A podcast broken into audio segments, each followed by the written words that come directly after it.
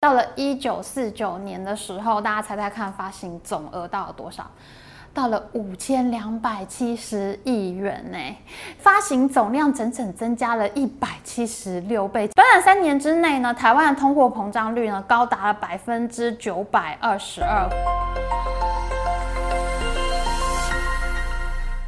Hello，大家好，我是 Amy。之前我们在大排长龙第十八集的影片里面做过麦当劳薯饼怎么不见了的题目呢？当时麦当劳薯饼呢一度断货，因为供应链实在太吃紧，而且呢糖醋酱呢麦克鸡块所用的糖醋酱呢也偷偷的从美国口味换成了韩国口味的。为什么呢？因为薯饼和糖醋酱呢台湾市场都是用美国的产品，但是美西大沙港啊产品运不过来，所以呢这些东西呢都一度发生了调度的困难。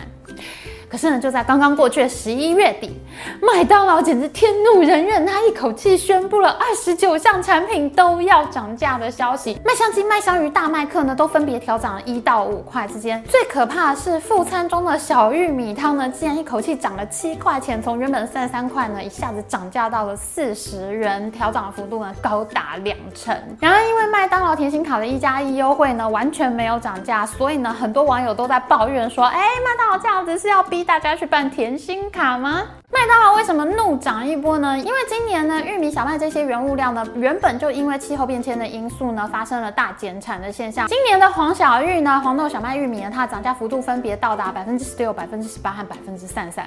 啊，你看玉米涨价百分之三十三，难怪玉米汤涨最多，喝不起呀、那么另外一个让麦当劳不得不涨价的原因呢，还是因为亚洲航线现在也开始涨价了。之前的薯饼和糖醋酱事件呢，反映的是美西线塞港的情况，大塞港呢。导致今年上半年上涨最狂的呢，就是美西、美东和欧洲线呢，也就是亚洲出口货物到欧美的这一些航线。所以呢，其实欧美国家呢，从今年第二季开始呢，就已经出现通货膨胀了。但是亚洲的反应呢，就比较有限。亚洲航线呢，传统上第四季都是旺季，我们亚洲人并没有耶诞节放长假的习惯，而且呢，东南亚各国呢，在第四季呢，也纷纷开始解封复工。大家都想要拼出口，所以呢，亚洲线的运价呢就开始涨幅凶猛。根据 CFI 上海航运交易所指数呢，上海到新加坡这一段航线的价格呢，在十一月中的时候，每 two 就已经突破一千美元的价格，而且到了十一月二十六号的时候，每 two 更是达到了一千一百二十四美元之多。短短的一周之间，竟然涨价了一百二十四美元，一周哎，涨幅百分之十一。所以我们当然会看到长长荣、阳明、万海呢，纷纷调升亚洲航线的运价。譬如说长荣呢，它的亚洲航线就调升了一百到四百美元不等。那万海呢，则是调升了一百五十美元。万海之前因为美西线很赚钱嘛，他想赚这个钱，所以呢，他就把放在亚洲线的部分运力也调到了美西线上面。结果呢，发生什么事情？因为我们大家都知道，美西线的洛杉矶港和长滩港是严重大塞港嘛。那万海又不像长荣、阳明，他有参加海运联盟嘛，他是独立经营的公司，他就就没有办法。按其他的船公司这样轮流来跑美西航线，而且呢，它也没有自己的专属码头，相对就变得比较吃亏，这就导致了万海它有十艘船都塞在美西外海，在那边等待，浪费时间的情况。万海一看呢，这怎么得了？他就立刻呢把这些船呢从美西线调回亚洲航线。那我们之前就讲过嘛，万海的经营方式是非常灵活，它要调就调，非常的快速。所以呢，这一次呢，它也很快立刻呢回头来赚亚洲航线的钱亚洲航线的运价飙高，亚洲国家之间的航运成本升高呢，那就会有一部分的运价被反映到物价之上，进一步推升了通货膨胀。其实我们台湾呢，在四五月的时候啊，通货膨胀一度呢突破了百分之二的水准，那到了六七月的时候呢，缓缓的下降到百分之一点九。没想到到了八月呢，CPI 年增率呢又暴增到百分之二点四，到了九月的时候进一步推高百分之二点六，节节高升啊，大家都感到非常的紧张。结果呢，当时主计处呢就站出来安抚大家，他们说第三季的 CPI 增长率呢虽然会在百分之二以上，可是到了第四季呢就会掉到二以下。主计处非常的乐观呢，可是呢，真实的数字呢非常的残忍。到了十月份，台湾公布 CPI 年增率的时候，竟然还是有百分之二点六。结果呢，到了十一月底呢，这一次主计处就改口了，他们说他们预测呢，第四季的 CPI 年增率呢会在百分之二点七七，而且呢，这个百分之二的年增率呢将会持续一段时间，到明年第一季呢都不会恢复。虽然大家可能呢就还要再忍受通货膨胀一段时间喽。讲到通货膨胀，现在大家都非常有感嘛，所以非常红的一个客语电视剧《茶金》呢就引发了网络热议，因为它演到了一九四九年通货膨胀非常严重的情况，所以当时国民党政府呢就推动四万台币换一块钱新台币这样的政策。那所以网络上呢大家都在吵说，当时到底是美国人要求要四万换一块，还是国民党政府要求要四万换一块的？其实台湾在日治时代后期呢，因为日本在太平洋战争上面呢节节败退，国内物资呢非常的缺乏。当时呢，日本总督府呢就在没有准备金的情况下，要求台湾银行不断加印没有钞票编号的台湾银行券。那印了这个台湾银行券以后呢，它就能够在台湾购买民间物资呢，直接送到战场上面去。没有钞票编号，你自己也搞不清楚你到底印了多少钞票。那总督府自己呢也没有办法去查核，这就造成当时非常严重的通货膨胀。到了后来呢，国民党政府接收台湾的时候呢，他们就概括承受了这个台湾银行券，就以一比一的比例呢，把台湾银行券换成了台币。所以呢，台币在一发行的时候呢，其实就已经继承了日治时代的恶性通货膨胀了。然而，在国共内战期间呢，才刚刚支援完日本打太平洋战争的苦命台湾，这一次呢又担负起国共内战的后勤基地。比如说，在一九四六年的时候，台湾就运了十八万吨的米到中国去，导致当时台湾发生了非常严重的米荒。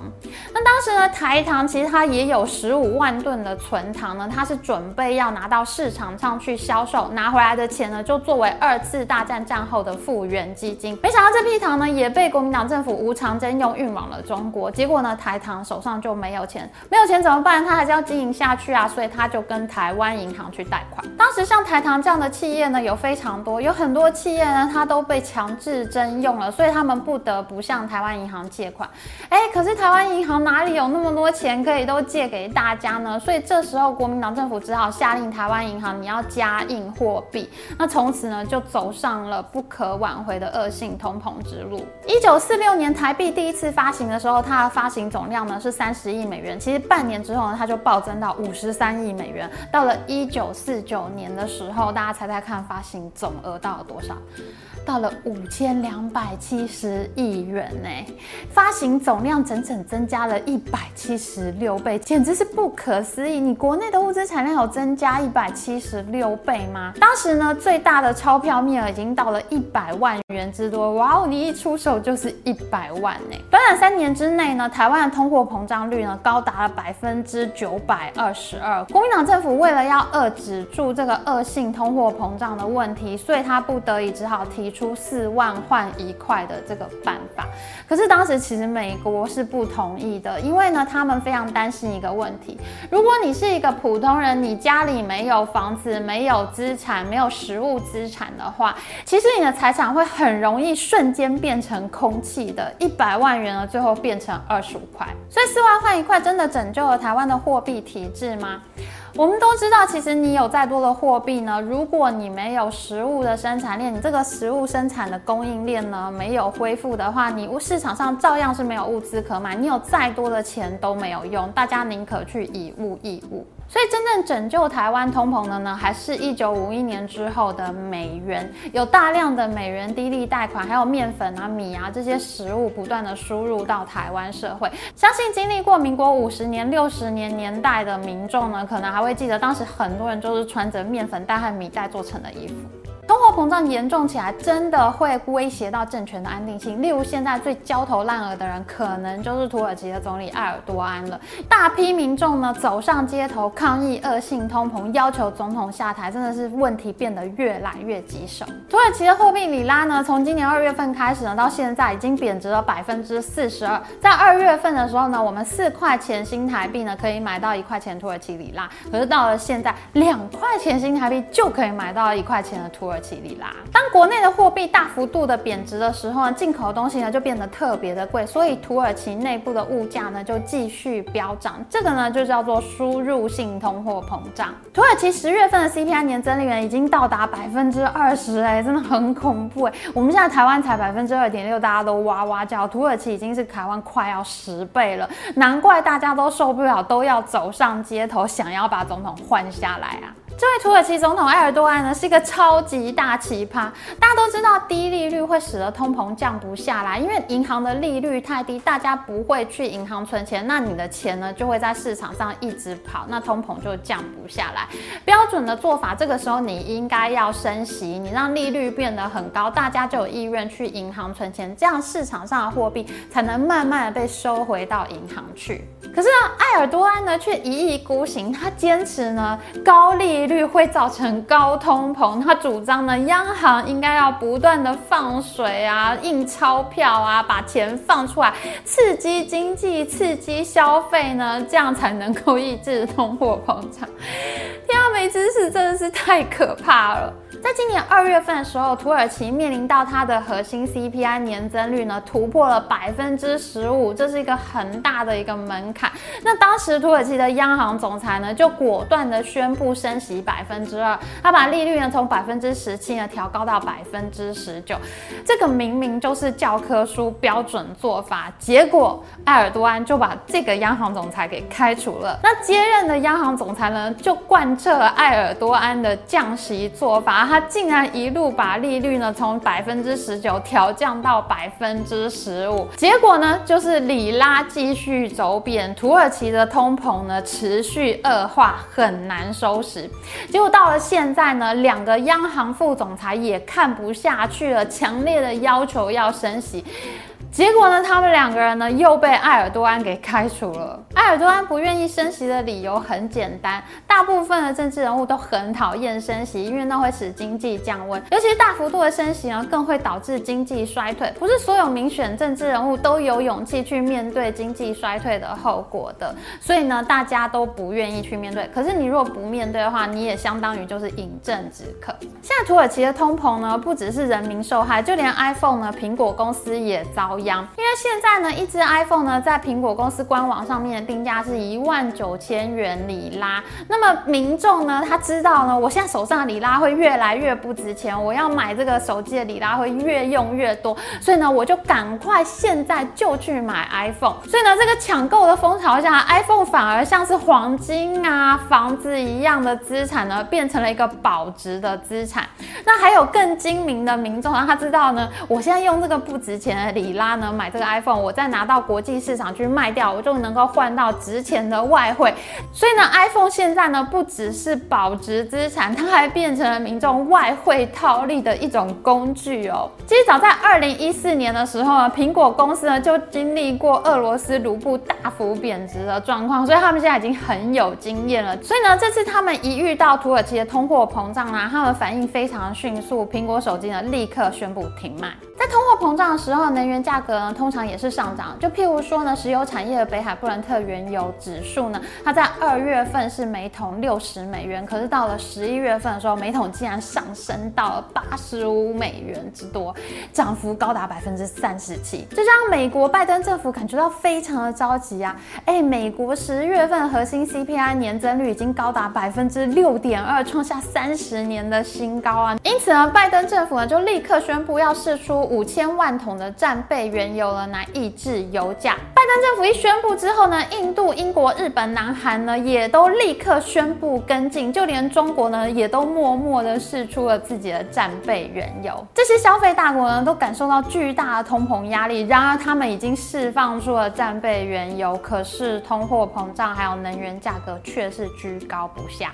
虽然美国已经多次催促 OPEC 石油输出国组织呢，你要赶快增产石油啊，要控制住油价。可是 OPEC 国国家呢，迟迟不愿意增产，因为他们认为呢，疫情随时都可能再度爆发啊，你到时候又要封城又要封路，那到时候又没有人要加油，原油需求又会大幅下滑，那么价格呢又会崩掉。所以呢，OPEC 国家迟迟不愿意增产，这就演变成消费大国和 OPEC 国家之间的对抗。偏偏就在十一月底呢，新冠肺炎的新型变种病毒 Omicron 呢，真的爆发了。那么国际原油价格呢，应声爆暴跌，从每桶八十五美元呢下跌到七十一美元。Omicron 呢暂时抑制住了油价，那么物价呢会在短时间内无法再上涨。那看起来 Omicron 似乎是通货膨胀的救星，可是真的是这样吗？因为长期看来呢，Omicron 的疫情呢如果蔓延变得严重的话呢，各国呢都有可能再度封城、暂停经济活动，